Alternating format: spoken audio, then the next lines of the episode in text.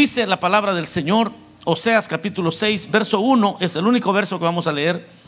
Dice, venid y volvamos a Jehová, porque Él arrebató y nos curará, hirió y nos vendará. Una vez más, dice, venid y volvamos a Jehová, porque Él arrebató y nos curará, hirió y nos vendará. Amén. Al Señor. Señor, gracias por esta palabra que hoy hemos leído. Señor, eres tú el que disiernes los pensamientos, eres tú el que conoce las intenciones del corazón, Señor, y nos hemos reunido para eso, para que seas tú quien vengas y hables a nuestros corazones. Tú que conoces, Señor, nuestra vida, los momentos más altos, los momentos más bajos, los tristes, las enfermedades. Señor, y todo lo que nuestra vida representa, tú la conoces. Te ruego que hoy hables a nuestra necesidad. Habla, Señor, que tu pueblo oye. Envíanos tu verdad, ella nos guiará a ese lugar santo que tú quieres para nosotros. Te pedimos, Señor, por los que están conectados, también visita sus casas. Señor, estamos ayunando y orando porque tu manifestación sea grande sobre los anfitriones el día de mañana, sus casas, sus familias, su economía, Señor, y todo lo que ellos realizan por ti sea tocado por tu mano y prosperen, Señor, espiritualmente, económicamente, Señor, abre puertas para ellos, bendice a sus hijos, bendice, Señor, sus familias. Te lo pedimos desde ya, Señor, y ahora trae salvación para aquellos a quienes tú también, Señor, has preparado para este momento. En el nombre de Jesús lo pedimos y lo recibimos. Amén, Señor. Y amén. Tenga la bondad de sentarse. El tema de este día, mis amados hermanos, lo he titulado Nos curará. Es un tema bastante corto. Nos curará. Este libro de, del profeta Oseas es uno de los libros más interesantes, voy a decir, en el Antiguo Testamento, por el hecho que es el profeta que Dios utiliza para expresar qué tanto le duele al Señor el pecado de su pueblo. Cuánto o qué tan profundo es el le causa dolor el pecado de su pueblo al Señor es Oseas el, el que captura en su profecía esa experiencia. Para los que no conocen el libro de Oseas, comienza con una historia donde Oseas se casa con Gomer.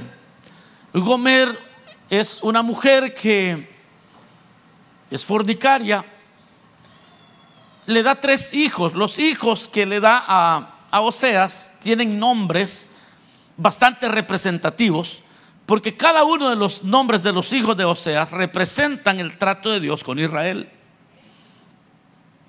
Dentro de el drama que se da en los primeros capítulos, esta Gomer le es infiel a Oseas y obviamente le parte el corazón, se va con otros hombres. Y en medio de su dolor Dios le dice, ve y enamórala y tráela otra vez, cásate otra vez con ella. Hicieron varias bodas estos. Yo creo que usted conoce un poco la historia, se, se casó otra vez con ella. Pero luego ella, a pesar que este hombre la procuraba, volvió a irse, volvió a pecar, lo abandonó. Y Dios le dice, quiero que te vuelvas a casar con ella. Eso pasa unas dos, tres veces. Y hasta que la última vez Gomer ha perdido todo, ya es una mujer entrada en años, que ya no tiene ninguna belleza física como para prostituirse. Y ahora ella se va a poner en el mercado de los esclavos para ver quién la compra y le da por lo menos techo y comida, para ir a trabajar y ganarse el pan diario. Pero en el mercado de los esclavos sucedía que los esclavos eran comprados de acuerdo a su valor, eh, muchos por su fuerza, pero otros por su capacidad intelectual. Por su fuerza, obviamente, habían hombres que eran comprados para los trabajos duros. Pero también habían hombres y mujeres que eran comprados porque de repente eran médicos o eran eh, buenos cocineros, eran chefs o tenían cualquier otra capacidad intelectual y eso les daba el valor. Pero Gomer, como se había dedicado a una vida promiscua, pues, todo el dinero que ella había tenido en su vida lo había hecho vendiendo su propio cuerpo. Entonces ella no había aprendido ningún oficio. Cuando llegaban y le decían, ¿y usted qué sabe hacer? No, pues nada, no sé hacer nada. Y estaba vieja, ya no tenía ningún atractivo. Y nadie daba ni siquiera un centavo partido por la mitad por comer. Y Dios le dice a Oseas, quiero que vayas y la compres y te cases con ella. Cuando, cuando Oseas está en el momento tan difícil y tiene como, como siervo de Dios tiene que obedecer una, una cosa bastante extraña en un Dios tan moral como es nuestro Dios, ahí comienza a profetizar. Y Dios empieza a decirle, ahora esto hermanos que le estoy contando, no es únicamente en Oseas, usted sabe que Dios puso a muchos profetas en situaciones muy difíciles para profetizar la, la vergüenza, por ejemplo, de Israel. Hubo un profeta que tuvo que andar con las nalgas descubiertas, dice la Biblia. Así literalmente lo dice. Y, claro, la gente, y por dos años anduvo este enseñando las nalgas. ¿Qué le parece, ministro de ese pastor? ¿Ah? Que un hombre de Dios anda en la calle enseñando las nalgas. Dos años. Y entonces la gente decía, qué bárbaro, qué bárbaro. Y cuando la gente se admiraba, él les decía, esta es la vergüenza que se acerca para los que abandonan a Dios. Esta es la vergüenza. Y era, era un mensaje tan potente. Y eso hizo el Señor con varios profetas. Así que este no es el único caso. Y entonces Oseas empieza a profetizarle a Israel su infidelidad al Dios que los había hecho suyo, al Dios que había, les había sacado de Egipto y que ellos habían olvidado por las cosas vanas de esta vida, por, dioses ajenos. A, a eso es comparada la fornicación el adulterio de Israel no era un adulterio como eh, nosotros lo comprendemos, sino el hecho de no darle el culto al Dios verdadero, eso es considerado adulterio. Y entonces Dios le dice, mira, o así como tú te sientes, es, es exactamente como yo me siento cuando mi pueblo me cambia por cualquier vanidad. Pero no es solo eso lo que sucede, sino que hay más capítulos en Oseas, no es solamente la historia. Esta historia también tiene momentos donde Dios profetiza, o más bien el profeta habla en nombre de Dios, de cómo Dios va a tratar a Judá y cómo Dios va a tratar a Israel después que ellos hayan sido restaurados, o cómo Dios los va a restaurar. Cuando Oseas habló, mis amados hermanos, Israel todavía y Judá no habían sido castigados, no habían sido deportados. Ellos todavía estaban bien, todo estaba bien con ellos. No habían sido deportados. Pero Dios se adelanta y envía esta profecía que hoy hemos leído. Dios sabía que se iban a equivocar. Entonces envía a Oseas en este capítulo 6 y esto, este verso que leímos, este verso que leímos es para la esperanza de Israel. Y dice, venid y volvamos a Jehová, porque Él arrebató y nos curará, hirió y nos vendará. Dios ya estaba diciéndole a Israel, mira, cuando ya estés todo arruinado, quiero que sepas que yo soy el único que te puede vendar quiero que sepas que yo soy el único que te puede sanar. Quiero que sepas que cuando lo hayas perdido todo, yo soy el único que puede vendar tus heridas. Nadie más va a poder hacerlo.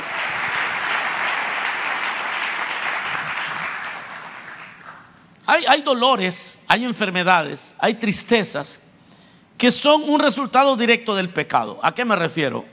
Ah, bueno, a ese principio de que lo que uno siembra, eso cosecha. Que el que el que está obrando mal eventualmente le va a ir mal. Pero eso le sucede a creyentes y no creyentes. Y el que no es creyente, cuando le pasan cosas malas, pues no le aprovecha. Lo, lo, que hace muchas veces es querer vengarse de los que le hacen el mal. No le aprovecha, lo que hace es amargarse. Esta luz, por favor, apáguenla, hermanos, porque acaban de encenderla y se asustaron todos allá. Cualquier luz que tocaron ahorita, mis hermanos, eh, si la pueden apagar, thank you. Pero apáguenla ya, porque se me van a ir todos del culto aquí. Ya se paró el primero, mire, pues, ahí estamos, listo. Ok, y entonces, hasta se me olvidó en dónde iba yo. Hay pecados, hay, hay, hay resultados del pecado que al que no conoce a Dios no le causa ningún, ningún bien. Sufre, se enoja con la gente, se llena de rencor, de amargura, y eso es todo lo que le va a sacar esa persona a su sufrimiento. Pero hay dolores y también hay enfermedades, hay crisis, hay tristezas que son correcciones de parte de Dios para sus hijos. Lo voy a repetir. Hay, dolores que son resultado de, del pecado, pero hay dolores que son el resultado de correcciones que Dios le da a sus hijos, a los que son suyos. Este segundo grupo, los de esa segunda categoría, casi siempre, casi la mayoría de veces, hermanos, son tratos de Dios con los suyos. Que, se sufre, pero uno sabe que está en las manos de Dios y uno sabe que Dios se está tratando con uno. Uno, uno bien sabe, el que es de Dios sabe que Dios está tratando con él o con ella. Ahora, cuando un creyente, cuando un justo sufre, querer explicar la diferencia entre por qué es que sufre un justo, eso es, es casi imposible. Es una tarea imposible. Querer explicar por qué es que fulano le está yendo mal siendo un hijo de Dios. ¿Por qué es, es que al hermano le está yendo eso? Le está yendo mal eso. Quizás es, es un trato de Dios o, o qué es. Eso nadie lo puede, nadie puede explicarlo, es imposible. Solo quien lo está experimentando lo sabe. Solo el que está pasando esa prueba sabe qué es lo que está pasando. De ahí nadie más le puede atinar. Y en algunas ocasiones ni el que lo está experimentando lo logra discernir. Pero como digo, en la mayoría de ocasiones, si las personas logran discernir, el creyente logra discernir que Dios está tratando con él o con ella. ¿Y por qué es bastante difícil explicar el sufrimiento en un creyente? Primero porque al querer hacerlo, o cuando lo intentamos, nos convierte en jueces y eso no es un buen, no es una buena posición para el creyente, porque nosotros no fuimos puestos como jueces, hay uno solo que es juez, es el Señor. Y por consecuencia, querer explicar el sufrimiento de un creyente es usurpar el lugar que solo a Dios le corresponde. Él sabe por qué y sabe cuánto. Por lo tanto, es, es un tema bastante difícil de abordar. Ahora, en la Biblia, mis amados hermanos, hay un tema muy recurrente y es el que el padre al hijo que ama corrige. ¿Cuántos sabían eso? así es en la Biblia. Es decir, ¿a cuántos aquí, a cuántos aquí no, nos castigaron nuestros padres físicamente. A la mayoría, ¿verdad? Ok. ¿Por qué regresábamos a casa después de una gran cinchaseada que nos caía, man? ¿Ah? ¿Por qué volvíamos?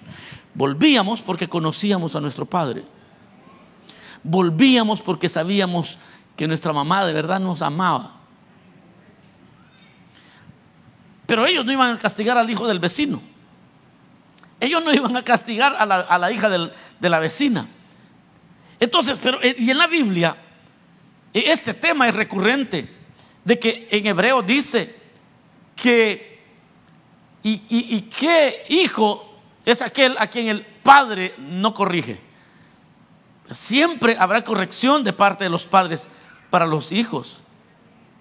Siempre habrá una, mano fuerte sobre aquellos eh, hijos que queremos que les vaya bien.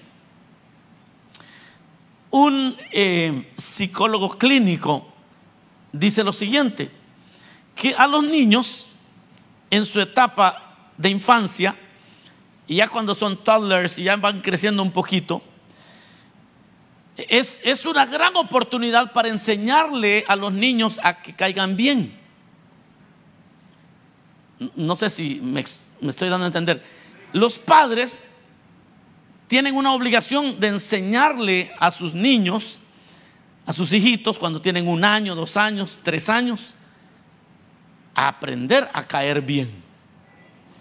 Porque todos los niños, miren esto, todos los niños, de entrada, así de entrada, tienen la confianza de todo el mundo, de todo el mundo. Todo el mundo da por sentado que es cute, que es bonito. Pero si el niño a los tres años de edad, la mamá, el papá, no le ha enseñado a ser likable, a ser así agradable, cuando un niño le cae mal a un adulto, perdió su única oportunidad de caerle bien a la sociedad. Y ese niño va a ir creciendo y ese adulto siempre va a saber el niño, ah, el niño de la fulana. Uy, para siempre. En esos primeros cuatro años, si ese niño es malcriado, no, no, no es amable, no, eh, eh, no es likable, perdió su chance.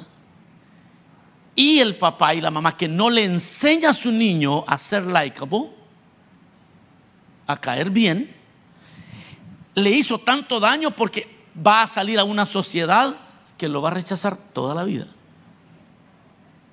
Es un concepto bastante serio, ¿eh? E-, es un concepto bastante serio. Y, el Señor, y eso está en la Biblia, y, dice, dice Hebreos, y, qué padre es aquel a quien, o qué hijo es aquel a quien el Padre no corrige. La corrección para los creyentes, hermanos, o cuando alguien está en disciplina en la iglesia, casi siempre enfrenta vergüenzas y vergüenzas extremas.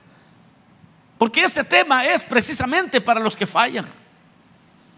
Este tema no es para aquellos que tienen buen testimonio inquebrantable. Este tema es para aquellos que en algún momento se descuidaron, le fallaron al Señor y están viviendo vergüenzas terribles por haber fallado. Están viviendo afrentas. Las personas ya no le invitan a las, a las comidas que antes le invitaban. Y, y esa vergüenza que sufre el creyente que peca, bueno, e, es muy entendible, porque en primer lugar, si es un creyente que ha tenido mucha honra en la iglesia, siente vergüenza porque la honra ya no la tiene. O posiblemente ha sido un gran ejemplo y ya las personas, como ya le rompió la confianza con las personas, pues ya no lo tienen como un ejemplo, ya sus opiniones ya no cuentan. Y eso es, parte de la vergüenza que enfrenta el que está en disciplina. Ahora, la reacción de un disciplinado está relacionada íntimamente con su conocimiento del Señor. Oiga bien, pues, ¿por qué hay personas que pasan la disciplina dentro de las iglesias y hay personas que no, que prefieren irse de las iglesias. ¿Qué es lo que sucedió? ¿Por qué para unos enfrentar una disciplina en la iglesia es tan difícil que prefieren irse, prefieren cambiarse de estado, comienzan a hacer cambios de iglesia, se van para otro lugar? ¿Qué, qué es lo que sucedió? Bueno, la reacción está estrictamente ligada, estrechamente ligada a, esa, a ese conocimiento que tienen del Señor, a ese conocimiento que tienen de la palabra de Dios. El que no conoce al Señor, mis amados hermanos, el que no sabe cómo Dios trata a los que fallan, lo más seguro es que huya, la persona huya el que no conoce al Señor huye. El que no conoce al Señor se esconde. El que no, el que no conoce al Señor en su vergüenza muestra miedo, se va de la iglesia hablando mal de otros para cubrir su falta. Es que el pastor no me quiso. Ah, es que la hermana no me habló. Empieza a buscar culpables de sus malas conductas. ¿Y cómo es posible que a mí me pusieron en disciplina y, y otros hacen otras cosas peores y miren, no le dicen nada? Cuando alguien habla así, usted está frente a un creyente que ignora al Dios que adora. No conoce al Señor, no lo conoce. Y no conoce al Señor, porque si conoce o conociera al Señor, entonces conociera lo que Oseas profetiza en este libro. Lo que Oseas profetiza se lo está diciendo a un pueblo que va a fallarle al Señor, que va a ser llevado cautivo, que va a sufrir, pero en las manos del Señor. Va a sufrir, va a tener vergüenza, pero en las manos del Señor. El creyente que cuando entra en disciplina conoce al Señor, es que conoce lo que Oseas profetiza. ¿Y qué es lo que Oseas profetiza hoy? O sea, dice, venid y volvamos a Jehová porque Él arrebató y nos curará, hirió y nos vendará. Es decir, el Señor, hoy, hoy, hoy estoy en disciplina y yo sé que el Señor me está corrigiendo, pero como yo estoy en las manos del Señor, Él arrebató y Él me curará. Él me hirió y Él me sanará. Yo, yo, eh, yo conozco al Señor, conozco a mi papá. Aleluya.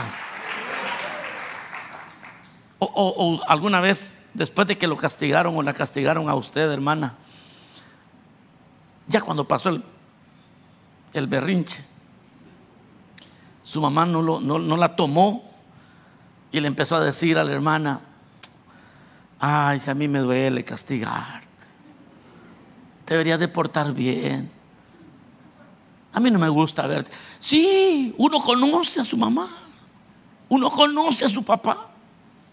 El creyente que conoce a su, Señor, a su Dios, el creyente que ha conocido la palabra de Dios, ya leyó Oseas 6.1 ya sabe que cuando el Señor corrija lo de él, como iba a corregir a Israel, eh, lo que puede hacer el que está en disciplina, hacer lo que la profecía dice, volvámonos al Señor, porque Él arrebató y Él nos curará, Él hirió y Él nos va a sanar también. Eso es lo que voy a hacer, en, en lugar de salir huyendo.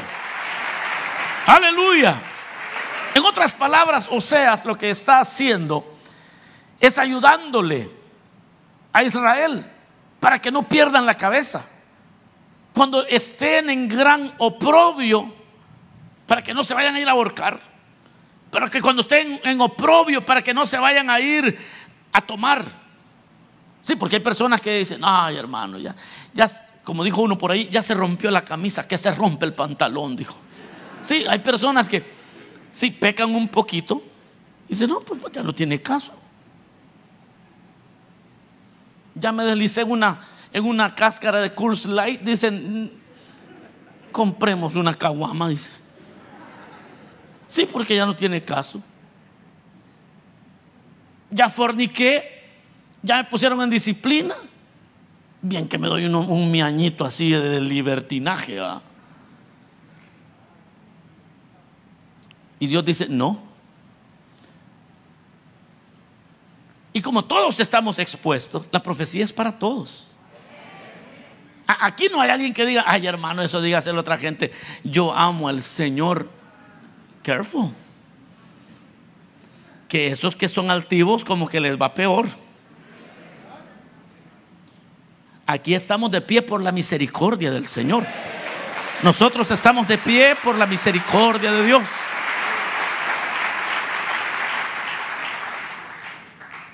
Pero vea, si en algún momento te encuentras en aflicción por una falta cometida, no, no, no, no cometas más errores. No, no te des por vencido. No digas, bueno, entonces ya esto se acabó. Dios está enojado conmigo. Es, es el momento de recordar las palabras del profeta Oseas y, y dice, venid y volvamos a Jehová. Porque Él arrebató y nos curará. Hirió y nos vendará. Hay momentos, hermanos, donde nos hemos descarriado todos. Hay momentos donde nos hemos vuelto orgullosos, altivos, nos hicimos religiosos, nos olvidamos de la relación con Dios. Y Dios tiene que corregirnos un poco y apretar un poco porque somos hijos. Aleluya. Somos hijos. ¿Cuántos hijos del Señor hay aquí? Usted, es hijo de Dios. Y como hijo de Dios,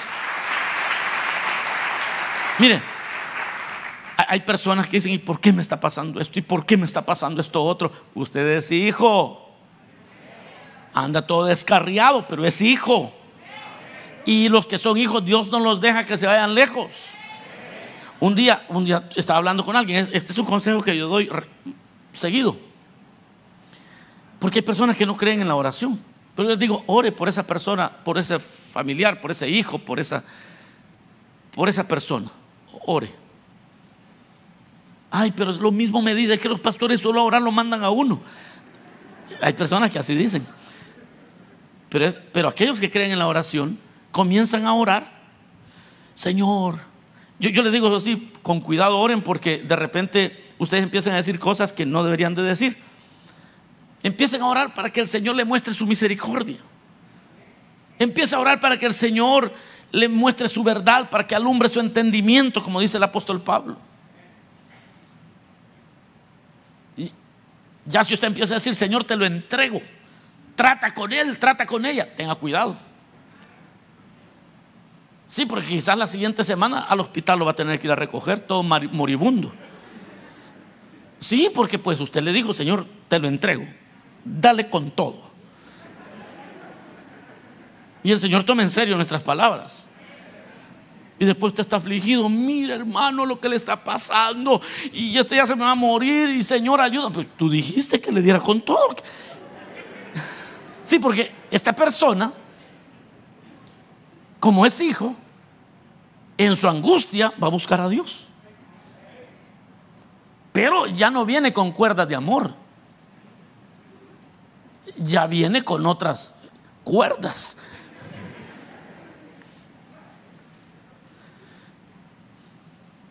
Entonces, el Señor le está diciendo a ese pueblo que falla, o a ese pueblo que siempre está expuesto, para que, para que no salga corriendo y se esconda como hizo Caín, como hizo Adán, como hizo Caín, como hicieron muchos hombres que en lugar de arrepentirse, como hizo Saúl, que en lugar de arrepentirse se escondieron porque no conocían al Dios del cielo que es grande en misericordia, es grande en mi tardo para la ira y grande en misericordia. Él es grande en misericordia. Y él ya dijo, vengan, acérquense, porque yo te estoy corrigiendo. Y si yo te corrijo, yo te voy a sanar también. Y si yo te quito algo es porque te voy a, te voy a, te voy a bendecir, te voy a vendar también. Porque al final no quiero tu mal, lo que quiero es revelarte a tu, revelarme a tu vida. ¿Qué pasa cuando el justo es quebrantado? Porque sucede que muchas veces el justo es quebrantado, como el caso de Job. Pero ve otra vez, la idea que tiene el justo acerca de los tratos de Dios es muy distinta a la idea que tiene el que no conoce a Dios. En Job capítulo 19, verso 6, en la nueva versión internacional dice, hablando Job, estas son palabras de Job, dice, sepan que es Dios quien me ha hecho daño, quien me ha atrapado en su red. Pero qué locura es esta. Vean lo que está diciendo, lo que está diciendo Job. Porque sus amigos están queriendo decidir qué, ha hecho este saber qué ha hecho. Pero Job conocía a su Dios. Job sabía que el diablo nunca iba a poder tocar su vida. Su alma no podía ser tocada por Satanás. Y entonces, mire el argumento que les dice. Ustedes, y, no sé si usted puede, leer la, porción o la pueden poner, pero la nueva versión internacional, eh, Job 19, 6 Todavía si pueden poner el 19, 4 y 5 en la pantalla.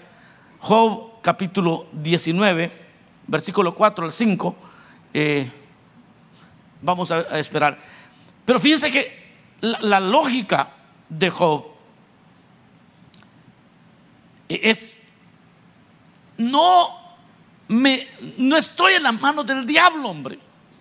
Eso es lo que le está diciendo. Y usted sabe que, que él había estado, más bien, él no sabía que Satanás había pedido que Dios le quitara cosas. Que Satanás era el que le había pedido al Señor que le quitara cosas para que eh, tal vez así blasfemaba contra, contra el Señor. Job no sabía, e, eso lo ignoraba, pero la teología de Job estaba bien clara, al punto que dice, todavía no ha llegado, Santo Dios, voy a terminar de predicar hermanos, Job 19, 5 y 6, o Job 19, 4, 5 y 6. Pero en el verso 6 dice, sepan que es Dios quien me ha hecho daño. Oh, qué nivel. Ese nivel de madurez en un justo. Que aunque está sufriendo mucho, dice, pero miren, estoy llorando y todo, pero quiero que sepan que Dios es el que me ha hecho daño. Ese es otro nivel, hermano. E-, ese de entender que soy hijo. Y ahorita me está castigando el Señor, pero es un castigo que Él me lo ha dado y es, me va a hacer bien. Quiero que sepan que el Señor es el que me ha hecho daño. Ahí está. Aún si fuera verdad que me he desviado, mis errores son asunto mío, dice Job. Si quieren darse importancia a costa mía, sepan que es Dios quien me ha hecho daño. Porque hay gente que se alegra cuando usted está mal. Hay gente que se alegra cuando usted le, va de la patada, está sufriendo. Hay gente que se alegra. Pues a esos que se alegran, dígales usted, pues sepan. Sí, estoy en disciplina, pero Dios, pero qué bueno que estoy en las manos de Dios. Me duele, pero Dios me lo está haciendo. Me duele, pero Dios me lo está haciendo. Me duele, pero qué bueno que Dios, el que me está tratando. Aleluya. No sé para cuántos esto significa mucho. Eso, eso es lo que el justo piensa cuando es quebrantado. Tal vez usted recordará el episodio cuando David, porque David también tenía esta misma teología, cuando, cuando su hijo Absalón le da golpe de estado y, y David tiene que salir de noche huyendo y salió sin zapatos, el rey sale huyendo. Y cuando va huyendo, él va a un lado de la calle, al otro lado de la calle va un hombre que lo va ultrajando. Le va diciendo, te lo mereces, desgraciado. Le va diciendo obscenidades. Y junto al rey va un general. Y ese general le, dice al rey, rey, ¿y quién es este perro muerto que, que le grita así al rey? ¿Quieres que pase al otro lado y lo mate? Y mira la respuesta de David, la misma que Job dice. David dice, no, déjalo. ¿Y qué si Dios ha mandado a maldecir a, lo ha mandado a maldecir a David?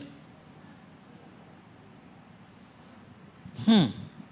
¿Y qué si Dios ha mandado a este hombre a maldecirme a mí? No, no le hagas nada, no le digas nada déjalo. Quizás Dios mire mi aflicción y se acuerde de mí. Es que el que es hijo, aun cuando está sufriendo, sabe que está sufriendo, pero es Dios quien lo está llevando por ese camino, porque es hijo, porque es hijo. Él lo va a sanar también. Él lo está hiriendo, también el Señor lo va a sanar, hombre. No, no, no pierda la cabeza aunque otros quizás hasta le aumenten a tu pecado, aunque otros quizás hagan trizas tu buena reputación, déjalos. Porque Dios quien te lo impuso, la Biblia dice, ponga su boca en el polvo, sea colmado de vergüenza. Tal vez hay esperanza, porque Dios no castiga para siempre, sino que Él tiene mucha misericordia. El justo mira a Dios aún en su quebranto. El justo reconoce que aún en el, en el mal Dios está obrando su perfecta voluntad. El justo sabe que está en las manos de Dios. Conocer al Señor y su palabra nos da consuelo. Porque a veces, a veces no estás en disciplina en la iglesia, pero a veces hay algo que Dios está obrando en nosotros. Y aunque no hayas pecado, hay momentos difíciles que hay que vivir, que uno no puede explicar.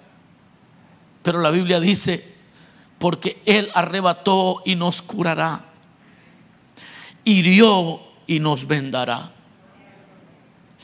Si tu dolor, ahora si tu dolor, yo termino con esto. Si tu dolor es por tus pecados, vuelve a Dios. Si tu dolor es porque Dios quiso hacerte daño, entonces no temas porque vas a salir bendecido. No temas, el Señor te va a sanar también. No temas, el Señor te va a restaurar, te va a vendar. Él también curará. Quizás has sufrido por la pérdida de, pérdida de un familiar. El Señor curará también. Quizás has tenido que pasar momentos muy dolorosos en tu vida si logras ver que el Señor está en toda tu vida, entonces vas a poder tomar esta profecía para ti. Porque Él arrebató, Él nos va a curar también. Porque Él hirió, Él nos vendará también. No tengo que salir huyendo, no tengo que salir corriendo. Si estoy en las manos del Señor y estoy llorando, Él me va a sanar. Él es poderoso para sanar a los quebrantados de corazón. Mis amados hermanos, Él nos curará. Estamos pasando momentos bien difíciles y no entendemos, Señor, pero si yo te he sido fiel, te he servido con fidelidad, ¿por qué se levantan contra mí? ¿Por qué alguien está difamando? No se preocupe, mi hermano, solo asegúrese que no sea cierto y, deja que el Señor, porque si el Señor te está hiriendo así, algo quiere arrancar también de ti. El Señor, el Señor sabe cuándo te va a sanar, Él sabe cuándo te va a restaurar, Él, sabe porque Él arrebató y nos curará. Esa es la profecía que Oseas le dice a un pueblo que iba a ser llevado cautivo. Y les dice, ok, cuando eso les pase, cuando eso les suceda, recuerden que Él es el que quitó, Él también los va a curar.